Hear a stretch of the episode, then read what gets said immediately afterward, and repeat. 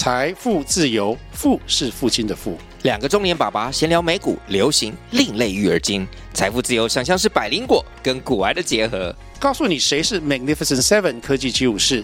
你该买瘦瘦比双巨头吗？从马斯克到泰勒斯，从华尔街到好莱坞，我们都追得上。新的一年听新的 Podcast，让我们一起财富自由。富是父亲的富哦。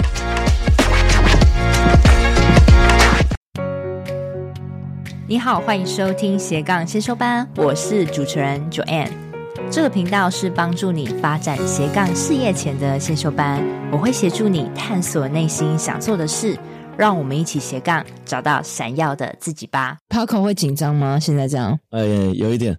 有一点 紧张什么？你在台上当老师都不太紧张了。可是那个是不一样的感觉，因为面对学生跟面对那个同样，就是我觉得面对大人，就是那个感觉是不太一样的。哇！因为面对学生，我们已经已经上课很久了啊。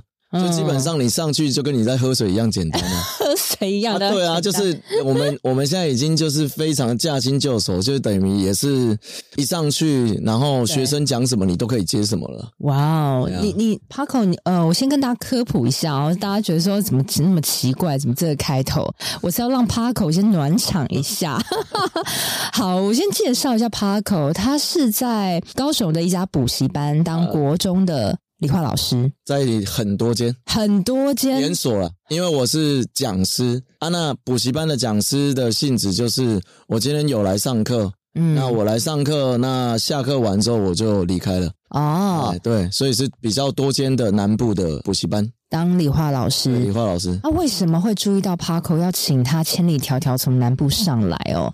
是因为有一次啊，Paco 在我的这个班会出现，嗯，然后呢，他就问我了很多问题，OK，但是他也没有找我咨询，好，但是我也觉得无所谓，但是我觉得这个人问题很多，好像很努力想要解答一些问题，就看到他的粉砖，哇，将近快两万个粉丝，然后就开始去划他的。影片发现也太好玩了吧！嗯、就是你把这个理化那么无聊的东西变成一个，嗯，你会编曲啊，嗯、对，然后你也会去做什么推力、什么压力的东西，你会用一种很生活化的情境去拍短影片，而且还很好笑，嗯，然后不知不觉我就觉得，哎，真的是我们同学有好多人他都是老师，那老师真的在教育体制做久了啊，真的会有点僵化。可能也有很多老师很想做斜杠哦。对了，Paco，你知道现在的老师其实已经可以做斜杠是没有犯法的吗？诶，这个我真的不知道诶。这个是之前好像今年吧，有一个法令公告说老师终于可以兼差了，哦、所以我才敢讲。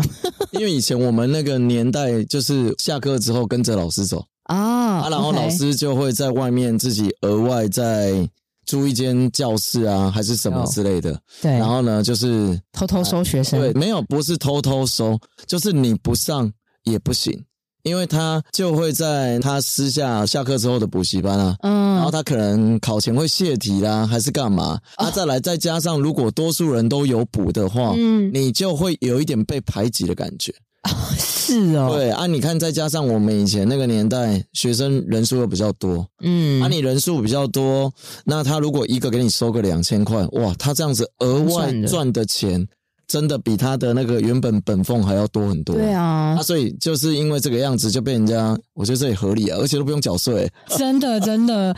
OK，但是现在时代已经不一样了，现在很多老师发现他们已经开始投身自媒体，你也开始哦。嗯，啊，Paco，你是什么时候开始做这个 IG 投身自媒体的？呃，我差不多是在半年前吧。才半年前就粉丝可以暴涨到两万，同学听起来，今天你们如果是老师，你们一定要听这一集节目。而且我在半年前，我连 IG 都还不会用，我觉得很扯。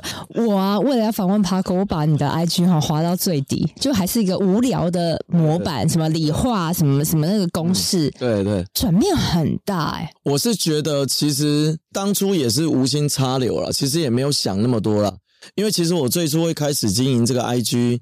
有一部分是因为我也是跟我一个老师朋友跟他聊天吃饭，然后他已经算是在我们这个行业当中算是佼佼者了。嗯，可是我都想说，哎，我跟他聊天，我就问他，哎呀，你最近在干什么？他说他现在在弄他的线上课程。说哇，线上课程，我发现他就是经营的有声有色就对了。嗯，然后我就在想说，哇，人家高度原本就已经比我高了。对，就已经比我高了。那人家还这么努力，那我到底在干嘛？然后还有另外一个契机，就是其实我常常听我的学生啊，在跟我讲说：“哎、欸，老师，阿弟这些功课派就贼呢？我、嗯哦、老师考试很多啦，嗯，我、哦、我都没有时间，还是什么有的没的。那其实我有一部分我会经营 IG，我也是要让学生知道啦，你只要把你的时间分配好的话，其实还是可以做很多事情。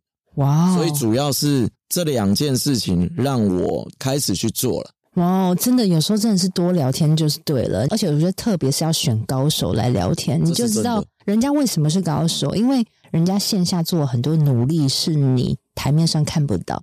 所以因为你觉得，诶，这个老师怎么他还可以做线上课程，好像也是一个收入，然后又可以帮助到学生，你就觉得，诶，好像你也可以试试看，对不对？所以那个时候，我想问 Paco，你现在也是有做线上课程？有。第一次的那个在线上的收入是怎么得到的？可不可以分享一下？我第一次啊，啊就是 就一样啊，我就开线上课程啊，啊就有学生报名这样子。你是录好的时候再再卖，还是先预售？呃，其实是这样子，我的线上课程哈，其实大家会停留在就是那种把它录起来，然后你来买我的课，你自己回家看嘛。对，应该也是这样想吧。对对，但是不是啊？嗯嗯，你的我的线上课程就是直播型的上课。哦，直接在线上 live 上课，对，然后你可以把它想象就是那种人家网红直播的那种方式在上课。哦，怎么上？怎么上？就是会用比较浮夸一点的上课方式。哦，我想看哦，但是这要付费才能看。哎，因为毕竟我对于我的学生啊，因为很多家长对于线上课程哦的印象其实不是很好，嗯，啊，然后再加上其实很多学生也不喜欢。我先讲学生不喜欢的原因啊，第一个。因为我们都会要求学生，就是一定要开镜头、开麦克风。对对啊，可是这两件事情基本上在我的线上课，我都不会要求学生做。哦，那你知道为什么吗？为什么？因为学生跟我们不一样，因为我们很常在镜头前面晃来晃去啊。对。可是学生不是啊，他跟我们不一样啊。我们是讲师，我们是因为工作需要，但是他需要什么？是他什么都不需要啊，他会有个压力。对啊，你这样子叫他开一个镜头，这样子在面前，不要说学生了，我觉得如果是我的话，我自己也会觉得很奇怪啊。是啊，那个是因为我没办法，我为了赚钱呢啊，啊，我一定要这么做啊。嗯嗯，啊，所以我都不会要求我的学生，就是你们一定要开镜头。啊，反而你看我这样子，我线上课程我目前开了一个多月，嗯、那到目前为止，学生对我的反应也都还不错。因为我就跟他们讲说，老师没有要求你们开麦克风，但是我在问问题的时候，你们一定要打字回答.你们要回答我，要不然你们会让我觉得我就在唱独角戏啊。嗯、那我这样子，其实我这样子教东西也没有意义啊。所以我是觉得，反正我就是都会去替学生多想一下他们的立场。确实诶、欸，因为像之前不是疫情嘛，然后很多老师都在家上课嘛，他为什么要叫学生开镜头？就是他觉得学生会偷懒。是，对。但是我觉得你反而是为什么像 Paco 老师可以那么吸引学生，那么受欢迎？就是你都会。替学生去想他们的心情，对，那你也没有想要过多的干涉他们，或是留住他们。其实，如果一个老师，我觉得是有魅力的，其实你不用刻意叫这个学生乖乖坐下来。对啊，这是真的，嗯、因为我觉得就是说，你要要求别人比较困难，你倒不如改变你自己啊。说太好了，你你让你自己学生为什么不想要上你的课？他不想上你的课。难道是他不认真吗？还是你对他来讲没有吸引力？嗯、那如果你今天把你的课上的精彩一点点的，其实我觉得只要学生不排斥的话，他们如果来上我的课，其实基本上他们都会喜欢。我是整场真的是像疯子一样在上课，诶 好想就是那种，就是就像我讲，我刚刚就讲，你可以把它想象有点类似像是人家在叫卖啊，一定会有一些桥段呐，嗯，你不能够就是用很正统的方式。这样子一直平铺过去，像我自己在上课，我就会突然间我本来给他笑笑啊，有时候会突然间人来疯啊，会怎么样啊？比如说你唱个歌啊，或者是你也可以搞怪一下，变个音啊，还是什么之类的。那学生就会就他们开心啊，他就会回回回那个注意就会再次回到你身上。对啊，我上次这像艺人呢、欸，而且而且你知道我上次还那个我线上课程的学生呢，他还跟我讲说，老师，你知道我现在人在哪里吗？他说、嗯、你在哪里？他说老师，我现在人在 Seven。我说 啊，你有戴耳机吗？没有。这别别人都听到你的声音了。对啊，我就说哇，你这样出卖我。哎呀，对啊 啊，但是 OK，但是我是觉得就是说，反正只要学生他们喜欢呐、啊，那就代表我做的事情是对的。其实不要看 Paco 这样说的这样云淡风轻，我觉得是不容易的哦，因为我接触过很多同学，他是老师的。诶，他莫名就是会有这种严肃感，哦，这种放不开的纠结。那有时候也不是他们愿意，而是在这个体制下，你周围的同事就是那样。你如果变得比较不一样，可能还会惹人厌，或是有很多的批评。所以，其实我觉得你要这样跳脱出来是很不容易。就是是你本身个性就是比较好玩，还是说你有刻意去学一些吸引学生注意力的方式？这应该是这么说啦。我这个人其实有一点点叛逆啊，就是我不喜欢跟大家走一样的路了。嗯，因为我是觉得，就是说，我的想法其实很简单呐、啊。这一句话对我来说也是蛮重要的。我常常把这句话放在我心里，就是你今天要做一件事情，那你做的事情是跟别人一样的话，那别人为什么要选择你？是啊，这是一件很现实，因为市场是这样子嘛。再加上，比如说你是要经营 IG。短影音，他的那个机会成本太低了。嗯嗯，他只要一二三觉得不好，他就把它划掉了。对啊，所以对他来讲没什么机会成本。所以你要怎么样子抓住他的目光？你就是不能够去做跟别人一样的东西啊。对，因为如果你已经是跟别人一样啊，别人已经做得够好了，你凭什么赢人家？这是一个很现实的问题啊。是，对啊，啊，所以我觉得我可能是因为我本来就比较不喜欢跟人家一样。嗯，那所以我就是用比较不一样的角度切入。啊，再加上其实我这个人的个性也怪怪的，像我我刚开始我经营 IG，其实我是用一个新的账号，我没有跟我周边任何一个人讲，就是只有我太太知道，啊，其他没有半个人知道，是。连我一些所有比较好的老师啊还是什么的。我没有跟他们讲，我是觉得就是说领域不一样啊，因为你 IG 滑下去你就知道了，很少老师，对啊，所以我就算跟他们讲，一来我是怕被干涉了，嗯，他们可能会跟我说啊，你不可以这样子拍，你不可以那样子拍，嗯，我不想要人家干涉我，我比较想要的就是说，等到我哪天要是做起来，你再来发现我，这样子是 OK 的，对啊，因为像我这阵子也是。我太太她在北部的亲戚朋友，然后 有滑到 IG 滑到我，然后我一看我也是没跟他讲啊，嗯，没有跟他讲啊，慢慢发现到你，对，因为我是觉得就是说。这样子对我来讲有个好处啦，就是第一个，你发现我的时候，哎，已经是我很红的时候。是啊。再来第二个，如果我失败了，哎，也没关系，没有人知道。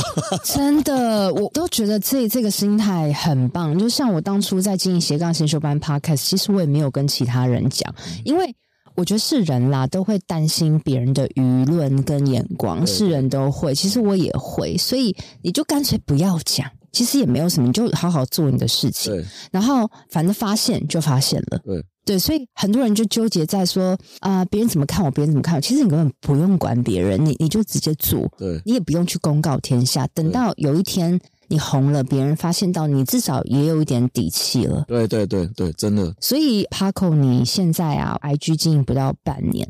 然后你的粉丝现在一点八万啊，抖音一点六。哎，你觉得这半年这样涨，这样快两万粉，到底你觉得你自己做对什么事情？我其实我对我来讲，这一切还是来得太突然了。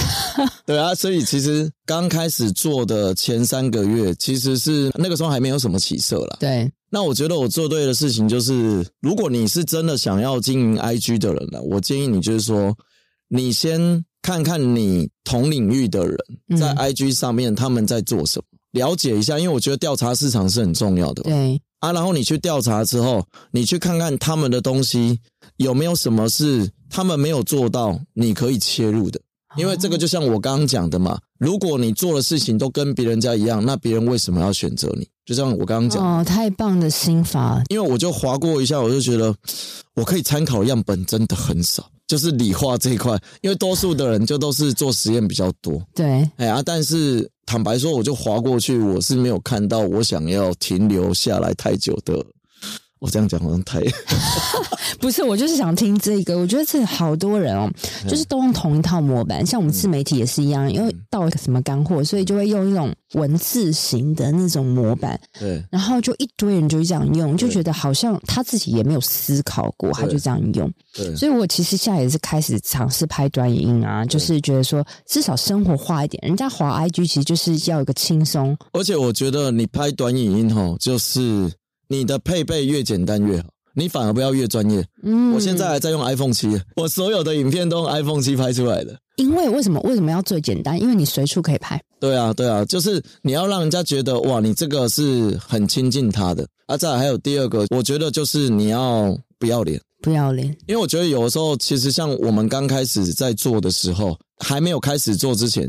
你真的，大家其实都是有偶包了。我我超有，不要不要说，我其实也是有偶包啊。你也有，也是有啊。因为毕竟你在学生面前，因为学生就关在里面嘛。对啊。啊，你得定这鬼也跟他看脸，跟我聊，哇，那 K 笑也不要紧，还是外代机。对啊，那你放到这放到二三十万的人。对啊，可是你现在把它丢在线上，你难免心里面会想说啊，我这样子做会不会怎样怎样怎样怎样怎样？可是我觉得有的时候你在那边想那么多。你倒不如直接开始，真的。你直接开始，你想的下一步就你想的下一个步骤，你会想的不是，你会想的就是你接下来要拍什么，而不是要不要做。因为我发现就是说，你真的顾虑太多了。我我当初也是觉得我真的是顾虑太多了，一切就会从你开始放下的那一刻就会开始变好。真的，我真的超级超级同意的。那我觉得真的是哈，因为我最近也是拍短影啊啊，虽然也没有拍的像 Paco 那么好，没有了，没有的，但是真的是你会害怕，因为会有一些。有些声音好的坏的都有，OK。然后我不知道 Paco 像你的短影片，只是已经做的那么有趣了，有没有被人家批评过？批评的话，有一些那个，因为毕竟我们拍的这个东西算是比较专业一点的东西，嗯，嗯。那。可能有的时候我们在表现出来的那个感觉没有那么到位，嗯，那你就会遇到可能有一些人，他们可能就真的是嗯比较厉害一点的老师啊，嗯嗯，然后他们就是看到我拍的影片，他们可能就会觉得就是说啊，你这样子怎么样怎样，你这样子怎样怎样怎样之类的。我后来去看他们的言论之后，就会发现其实他们的立场也没有错，嗯，可是。他没有搞清楚一个状况，我的受众是国中，我必须要用他们能够接受的语言是来去跟他们沟通，我不是讲给你们这些人看。是啊，啊，所以我觉得如果针对那类的批评，其实基本上我都是不回应的。好棒哦，真的就是我都觉得你其实要交代的只有你的受众。对啊，没错啊，因为再加上我遇到最多的批评哦，比较针对我的外表了。哈，哎、欸，这多这我没有办法接受，我觉得好伤心哦。就多数的人都是，就是比如说，哎、欸，就是因为毕竟我的特征太明显嘛，就我就是一个光头嘛，嗯，啊，所以很多人就会去联想到某一个政治人物嘛。啊，OK，OK，我知道，你知道哈，就我，我就不要再多讲了。啊。所以基本上他们只要有这些留言的话，我刚开始一开始看的时候，内心其实会有一点点不舒服。对啊，但是其实我现在已经想通了，嗯，因为其实我觉得有的时候，我认为你要强大哦，你要先懂得接受你的缺点，嗯，我就真的确实没有头发嘛，我头发都掉光了嘛，啊，都掉光了，那我刚开始也是很自卑啊，嗯，等到我豁达，我突然间接受的那一天，我觉得这一切对我来说就已经不会再对我造成任何伤害了，反而你看现在这个变成是我的一个特征，嗯，我的招牌。那我的招牌，你看，如果假设我今天是有头发，我相信我的追踪人数 不会 不会像这样那么多。对，哦，所以我是觉得，就是你要先接受你自己的缺点，对、嗯，然后你接受了之后，甚至你能够勇敢的，像比如说我在学生面前，我们在互相开玩笑。我有的时候也会自嘲啊，我就会说，对我，就没有头发啊，怎么样，常常怎样？像我，我就跟学生讲说，我出门其实是要戴帽子，不是戴口罩。我戴口罩，学生还是认得我。这 好笑，好笑啊！对啊.所以，所以我觉得有时候你只要把你的缺点把它讲出来之后，嗯，别人就会认为哦，原来这一个点我没有办法攻击你。你懂得自嘲，就代表你已经接受了。那我觉得你接受之后，那个你就会到达不一样的维度。这个我真的体验很大。哎呀，哦，所以你看啊，他这样子，我我一直都觉得进一次媒体对抗的，一直都是心理的素质，包包含你做这份事业的热情，还有你的自卑感，你面对外界的质疑。然后，其实不要看 Paco 这样那么的乐观，其实我都一直觉得乐观的人，他能做那么多事，他以前一定有经历过一个自卑。嗯，才有办法转成这个，不不可能说一个人他天下来就生下来就很乐观很强大。嗨，听众们，这是中场，我是主持人 Joanne。斜杠先修班品牌理念就是想要帮助想要成立斜杠事业，但是不知道如何开始的新鲜人，甚至如果你已经是在斜杠事业努力中，但是却快撑不下去，没有变现模式的同学们，你们也是我一直服务的客群哦。如果你听我节目很久了，又是属于以上症状的同学们哦，非常欢迎你现在赶快按下暂停键，跟我预约一小时的斜杠咨询。因为这个斜杠咨询是我做了近两年的服务哦，从我节目开始开播到现在一直有在做，目前为止咨询的次数也超过了一百位。同时呢，我也是政府单位的创业促进计划讲师。这个咨询会对于你品牌定位、变现模式、心态厘清多少会有些帮助。另另外啊，因为有参加过咨询的同学都知道，哎，每次咨询我都是付出极大的心思在跟你掏心掏肺，也很希望你慎重看待这次的咨询，而且我也是希望真的有需求的同学再跟我预约喽，期待你的到来喽，拜拜。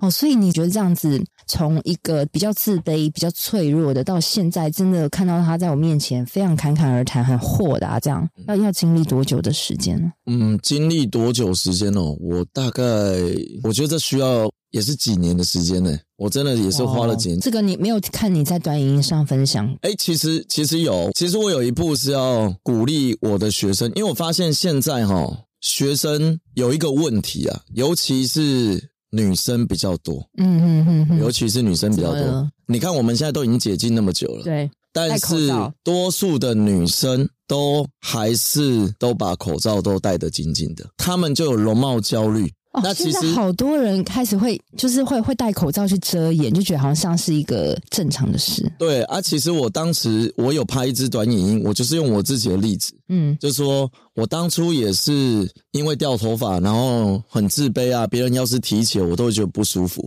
因为你什么时候会突然间豁达？其实那个真的很难讲。嗯，就有时候就是那个 moment 会突然间到了，对，然后你就觉得啊，其实好像接受也没有什么啊，对啊，所以我就从那一刻开始，我就诶，我都接受啦，啊，我就真的我也不要遮遮掩掩的，我就让他这个样子，我甚至把头发整个，因为有的时候还会。之前会想说啊，我用那个几个，就是稍微遮一下比较少了，不要啊。现在我就干脆把它剃光了。其实我，你你跟我讲你是光头，其实我现在才注意到，真的好不容易、哦啊。所以，所以像我刚刚讲的，就是我其实就是讲那个故事，我也是希望就是说，我的学生，其实我自己在上课啦，我自己在上课，我都会跟我我我其实本来就是觉得，我从很一开始我就是那种，我觉得我就是要跟病毒共存啊。你不要跟我讲说它会变成绝症啊，不可能啊。我就是那种可以不要戴口罩，我就不要戴口罩的人。我已经很久没戴。对啊，然后我其实我都会在课堂上跟我的学生鼓励说：你们上我的课，因为我知道有一些老师可能还是很 care，但我都会跟我的学生说：你上我的课，你如果不想带，你就不要带。我反而希望你们不要带，因为你们这样一直带，到底要带多久？对啊，你要接受你自己，你不接受你自己，你想要别人爱你，但是你不爱你自己，那别人怎么爱你？真的，但是我觉得其实学生哈，他们有一个最大的问题，尤其他们现在青春期，嗯，青春期的话，第一个在乎自己的外表，对，再来第二个同才压力，我认为同才压力是很大的一个无形压力，因为有可能比如说他们这一群当中，哎，带头的，比如说他没有脱口罩，哎，啊，我一个人脱会不会怪怪的？对啊，他们学生之间哈，他们会有一个无形的束缚，所以有的时候。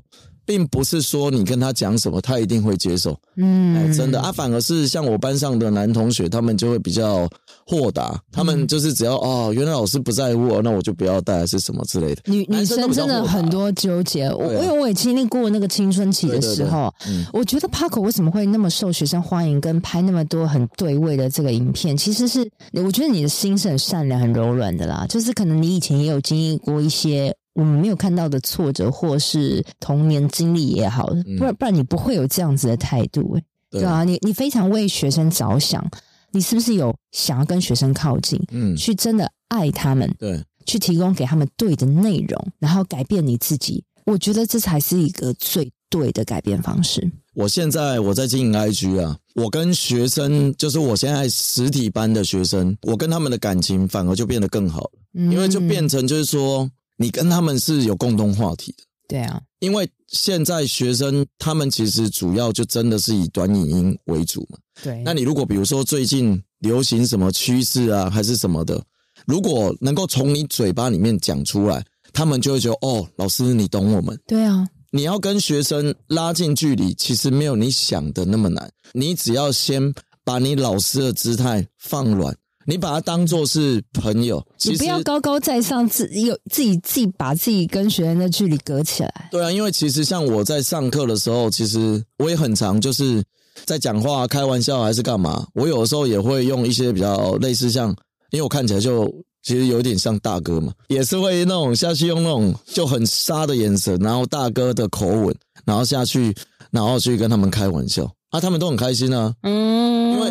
有时候就是你要去创造，就是你跟学生之间的一种一种情感。对啊，其实我觉得，可能学校老师跟补习班老师的最大差别就是，学校老师就是你不管教的再怎么烂，嗯，你不会被 fire。哦，OK。但补习班老师现在又少子化，嗯，那你少子化，你今天这个老师没有魅力，没关系啊，隔壁还有补习班呢，就就就没有没有生意了。现实的问题，所以我是觉得就是说。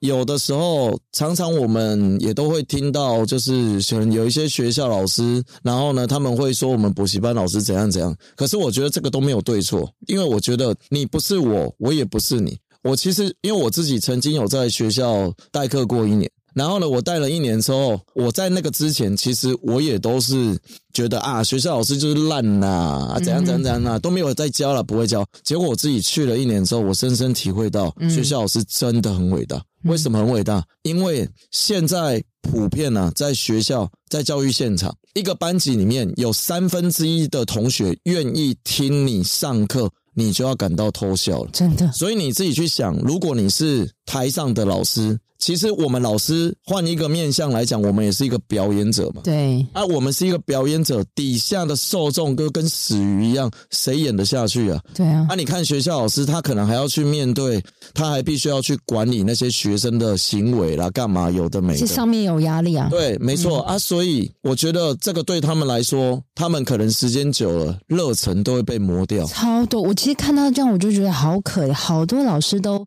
想要另找出路。对。所以。我我觉得也是这样子啊，你你在一个学校的时候，你会有一些莫名的一些束缚跟环境下，造就你没有办法去突破。因为其实学校它就是一个保护伞，对。但是你去外面补习班，其实就是生有生存的压力，对。你逼你自己要要跟学生 close 有情感的连接，可能他下一。他下一学期才会去报你的班，对，这种，因为我以前待过补习班，我大概知道。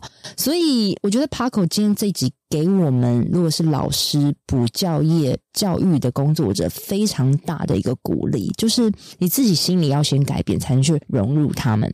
OK，回到我们刚刚的那个短影啊，就是嗯，你拍了很多嘛，是你觉得你拍短影的灵感素材都怎么来？你你有去刻意去看人怎么拍，然后你去学，还是都是来自于你自己脑袋里的创意？我觉得一部分就是你要先搞清楚你的受众是谁，嗯，你要知道你拍给谁看，对，因为你一定要先想清楚。今天我觉得自媒体时代就是说，不是你把它包装的多漂亮，还是怎么样，你要先搞清楚你的受众是谁。那你要去了解，你要提供什么价值给他们，嗯，那他们的痛点在哪里？嗯，那你要怎么样子跟他们把这个桥梁给搭起来？嗯，我觉得就是你可能要有一些娱乐性。专业性，然后再来戳到他们的痛点。嗯，我觉得这些都很需要。所以其实我就是主要就是针对这些面向，像其实我在我的短影音有一些是针对，就是比如说公式嘛，嗯，啊，其实很多学生他们比如说面对公式，他们就是哦，就是把它给背起来嘛，哦，F 等于 ma 啦，啊，这到底什么鬼东西啊？是什么之类？但是呢，你看我用短影音的方式去呈现，对，就他们能够结合画面，就能够大致上知道说，哦，原来这一个公式是这一个意思。嗯，我有遇过有一些学生，他们就是私讯来跟我讲说，老师，我看了你的短影音之后，就是老师本来花了一大篇在那边讲那个理论有的没的，但是我一看你的短影音，我就知道这个公式在讲什么。OK，你还要把那个元素表，唱成那个歌，这也是很有用。我觉得你要做到这样子，首先你说要抓住别人的痛点嘛，然后要有一些娱乐性、有教育性。我觉得其实你某方面心思是非常细腻的。嗯，因为很察言观色。因为主要就是我是觉得，就是说你真的要先，如果你在这个领域已经很久了，嗯，你不可能不了解你的受众他们的痛点是什么。那你要去想想看。你要用什么方式去拍比较贴近他们啊？他们会想要去看。其实换位思考就，就是换位思考，嗯、要不然其实你真的拍的再怎么专业，嗯，其实都没有用了。嗯，这是真的都没有用了。那所以我是觉得可能可能我就是因为有做到这一点吧。其实那时候 Paco 私下问我了哈，就是说那好，你现在已经变得那么的受欢迎了哈，但是变现怎么办？好，变现能力，因为毕竟我们老师啊、受众如果是。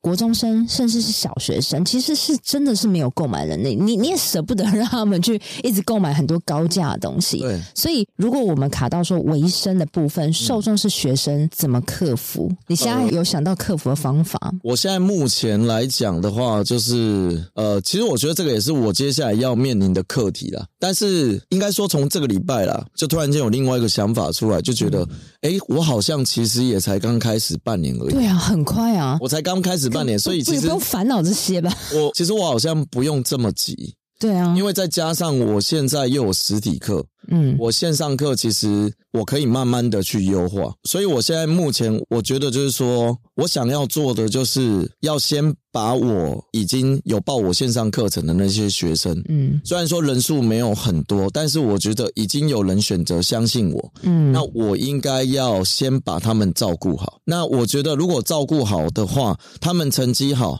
口碑自然会慢慢出来，嗯，到那个时候成绩出来，因为家长就看成绩嘛，嗯，那你如果说成效又好，小朋友又喜欢上课，嗯，那家长不可能不买单啊。是，像我就有遇到，就是有两个学生，就是我之前开那种试听班嘛，嗯，然后呢，有学生他就有两个学生跟我讲说，老师，我觉得你上课很有趣啊，我也是真的都有学到东西，嗯，可是他的家长。不买单，嗯，因为他的家长就是觉得上线上课程比实体课还要来的没有效率，成效不好就对了，嗯，但是我觉得这个也不能够怪他们，对啊，因为毕竟我选择了一块比较难做的市场去做，嗯。但是难做并不代表不能够做。如果我把它做起来，这块市场就是我的。是，其实我反而觉得啊，我一直跟同学讲，你不要以赚钱目的，你就能赚到钱，其实是完全同意的。呃，我我甚至很想勉励说，其实你不用再去看什么变现模式，人只要红了、有名了，机会都会找上你。比如说哪个补习班又挖角你，或是哪个补习班去购买你的教材，或是什么，其实变现能力有很多，而非我们。只是单单看着线上课程买，嗯，或许我们这集播出，或是你再去上那个 电视节目，很多的邀约是你 never know。这这个也是我做了 podcast 这个两年多以来我的体悟。如果我刚开始我我的想法是好，我想要透过 podcast 变现，那我就没有办法做到那么的初心，哦，那么的吸引人，真的，真的，真的。所以其实看我现在这个 podcast，其实。他没有为我带来什么收入，是，嗯，它只是一个平台，我很喜欢做，所以我持续录两年，不辞辛劳把来宾找到现场，我就是喜欢这种访谈的感觉，嗯，但是 Podcast 没没有收入，我的收入是在另外一边，哦，可是你看，也是因为你有那个 podcast，我现在才会坐在这里。对对对对对，所以这个中间我就搭不上了，中间会牵连着一些细节。对。啊，所以我觉得 Paco，你你只要等人来就好。嗯嗯嗯，因为一个人他是自带魅力、自带发光体，而且他是很善良、真诚的，一定会回到你身边。但是我觉得你做了一点，就是你让我发现到你了，你来找我，然后刚好我看到，哎，你短影音也有做一些东西，对，好像是我需要的来宾，是，然后我就约了。哦，所以我觉得让自己主动出击，然后你以前也有做一些努力，然后加上你主动出击，很友好的善意，这个终究会回报你。对，我觉得其实像是，就像你刚刚讲的，就是你真的要主动一点点，嗯，因为有时候其实我们都在想说啊，被拒绝会不会怎么样？啊，被拒绝，人家不理你，那就算了，没错，那就算了，没关系嘛，你总会有遇到有人愿意嘛。而且有的时候，人家不愿意理你，是因为你们在不一样的维度嘛。是，我觉得这个你也不能够怪人家，不然你今天写一封信给马斯克，他会理你吗？他不会理你啊。不同，完全不同维度啊，就完全不同的领域。所以我觉得，有的时候，与其你在那边自卑，你倒不如想办法让自己到达你想要的那个高度，或者是说，你到达某一个高度，人家发现你的那个时候。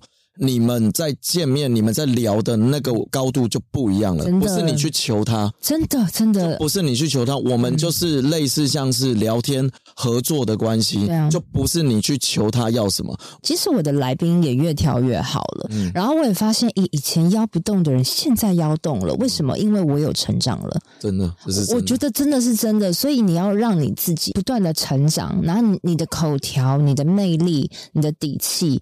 会让懂你的人发现你，嗯、所以我觉得环境是改变一个人最大的关键，就是你要变得好，你自己成长起来，你的维度提高，你才会有对的人推你一把。我这阵也都来回想一下，为什么我做事情呢、啊，我都可以维持这样正能量啊？还是说就是对比较不容易放弃？对啊，的原因是因为我曾经有做过一些比较让自己有那种挑战的任务，就对了。